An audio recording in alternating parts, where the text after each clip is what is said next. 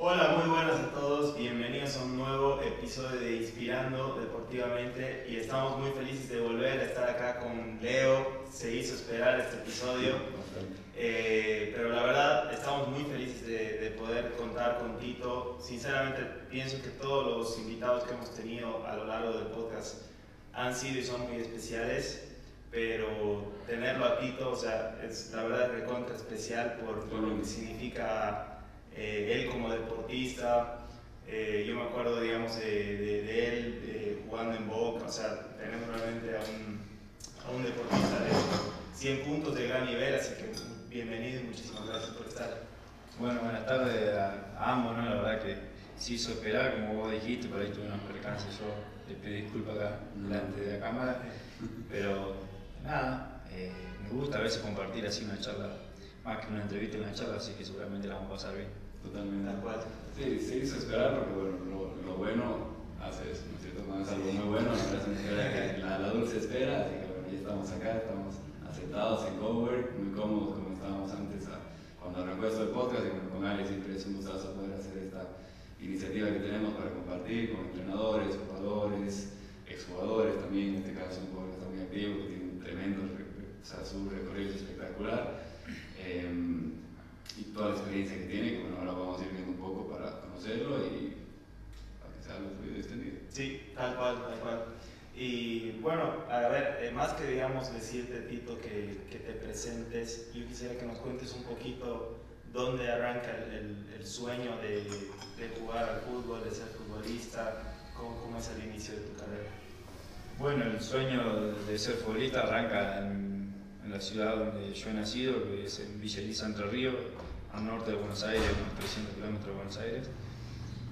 Una ciudad muy chiquita de 20.000 habitantes que bueno, que ahí como que se vive hasta el día de hoy, todavía se juega el fútbol así en los potreros, como, como se hacía antes, ¿no? Y, y, siempre jodía con ser profesional, lo jodía mi mamá. No quería ir a la escuela, eso, ¿y de qué vas a vivir? Me decía mi mamá, no, yo iba a jugar fútbol, mami. Y bueno, no, igual, así igual el colegio realmente. Pero nada, yo vivía, no, no, me interesaba un autito, no me interesaba un juguete, nada, siempre le pedía a mi papá que cuando pudiera regalarme algo, que sea una pelota o un conjunto de, de fútbol, y así arrancó el, el fanatismo por, por, la pelota. Claro. Sí, eso, el, la pasión, digamos, esa siempre estuvo, ¿no? Desde, desde muy chico, de, de querer jugar, de claro. estar en una cancha.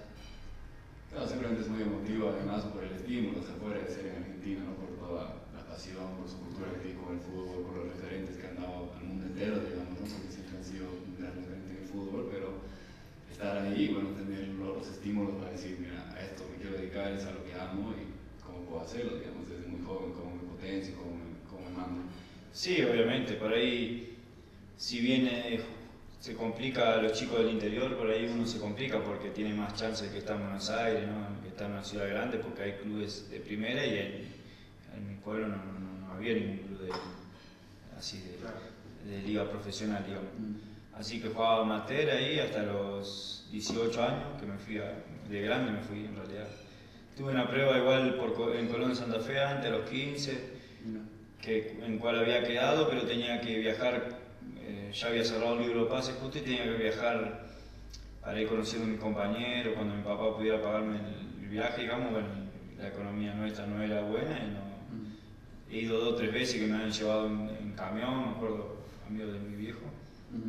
Y después, bueno, no, no, no, no, me pudieron dar pensión tampoco y ya medio que, que me había amargado, ¿no? Pero, pero nada, siempre, siempre con la fe y con la esperanza de que si uno trabaja y, y va en, más, más de trabajar, no va en busca de un sueño y, y lo quiere conseguir con ansia, creo que, que no, no, no, hay, no hay meta eh, que no se pueda arribar, ¿no? Después me fui a los 18 años, me, me encuentro un, un, con busca talento, digamos, ahí eh, de Boca, me, me, ve jugando en mi pueblo y me lleva a probar y bueno, quedé y fue algo increíble. Claro, sí.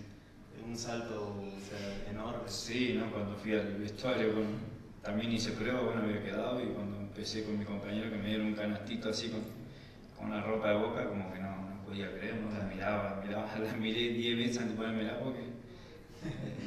De golpe ir a entrenar al pueblo con la ropa de uno, ¿no? O no solamente vos veías la ropa del club los días del partido. Eh, así que nada, fue una alegría en el corazón inmensa también. 2008 llegas a Boca, ¿no es cierto? 2006, Seis. medio 2006 y bueno, debuto en el 2008, pero llego a Boca en el medio 2006. Ah. Ya era grande, igual me costó un poco, bastante. Bueno, ahí me ayudó bastante el Pochi, que está acá en Bristol. Mm. Tuvimos una pensión juntas, así que Buenísimo. tenemos una, una linda historia en la pensión, así que eh, él me ayudó también porque él era además de Aires, entonces como que estaba más ambientado y yo ven- viniendo del interior, Claro. eh, Claro. se me hizo mucho más fácil. Gran apoyo en ese sentido, buenísimo. Claro. Bien ahí. Y bueno, ¿hubo algún momento en el que te das cuenta, digamos, de que sí vas a dar ese salto a primera? Mira, mira, te soy sincero, la gran mayoría de mis compañeros eran mejor que yo, técnicamente hablando, ¿no? Pero yo te juro que yo estaba en la pensión y la pensión daba bien enfrente de la cancha Boca y no había un día que yo no me decía, yo voy a jugar ahí. Mm. Yo, yo si por, por algo estoy acá, mi deseo fue llegar acá y ahora mi deseo es jugar ahí. Y lo decía para mí, porque capaz que yo decía ahí y decía, este que va a jugar, ponele, porque había muchos chicos buenos, de verdad, sea, No, eh, en esos clubes eh, son Boca, River, Racing, Independiente, sacan muchos buenos jugadores. Sí, ni hablar. Pero bueno, yo tenía la convicción de que iba a jugar y, y entrenaba para eso, me mataba entrenando, a la tarde venía el profe de la reserva hacernos hacer gimnasio, lo que por ahí yo nunca había hecho ni nada, Mm. el Poche venía lo mismo, lo que estábamos en la pensión, eh, que éramos varios, era, estaba Facundo Roncal ahí, Ah, bueno, hizo sí, mucha carrera en Europa, estaba el Pochi, estaba el primo de esa batalla con nosotros, que es muy buen jugador también, Fonda Caro, Carlos, otro compañero que también llegó a jugar también, y siempre íbamos al gimnasio, nos matábamos entrenando, o sea, cuando vos más o menos vas encaminando, vas a hacer las cosas bien, por ahí no se iba, se podía pasado que no se la oportunidad en Boca, pero entrenando de la manera que entrenábamos, seguramente otro club podíamos conseguir, gracias a Dios, a mí, a Pochi, a Facu, a varios chicos, Fabián Monzón, éramos varios en esa camada, se nos dio debutar ahí. Bien, buenísimo. No, me encantó lo que decías antes, digamos, ¿no? que hay seguramente muchas historias, por ejemplo, digamos, ¿no? de salir de un pueblo tal vez más humilde, pero con esa, con esa garra, digamos, con esa, con esa ambición y con ese deseo de poder llegar a otro lado, de que muestres tu talento, muestres tu compromiso tal vez con el deporte y que te, te forja, ¿no? te da carácter, no sé, el referente directo de Boca Tevez, con todo lo que implica su historia, para los que vieron la serie o no, para los que lo conocen de manera directa, te da carácter, te forja, eh, bueno, tu forma de ser en total, entonces como que todo eso te da hambre de gloria también, de ver de alguna manera, de querer estar ahí, de más qué época llegaste, ¿no? Más tomaste, No, bien. a mí me tocó llegar a una época hermosa. Y como decís lo de Carlito, mismo Pochi también, Pochi salió de un barrio muy humilde también. La gran mayoría de los jugadores, el- en sí el porcentaje de los jugadores es alto, el que sale más de barrio humilde. Yo no salí de un, de un barrio humilde porque vivía en un pueblo, pero si no hubiese estado en un barrio humilde porque mi viejo no, pasamos una economía mala. O sea, yo no, yo hasta los 16, 17 años no sabía, yo para mí cenar era a las 7 y media un café con leche, no sabía que se cenaba comida, o sea, y, y bueno, después vos ves que podés cambiar tu, tu forma de vivir, cambiarle la forma de vivir a tu papá, a, a tu familia, a tus hermanos, eh, yo- o sea, uno se propone también eso, que lamentablemente cargas con una mochila ahí porque después te toca llegar a debutar y te, te empieza por ahí a venir un buen sueldo y eso, y obviamente que vos sos por ahí que jugás al fútbol, que te dio la chance Dios, bueno, pero, pero yo gracias a Dios eh, tuve una familia que no me han pedido nada, yo todo lo que lo he ayudado fue,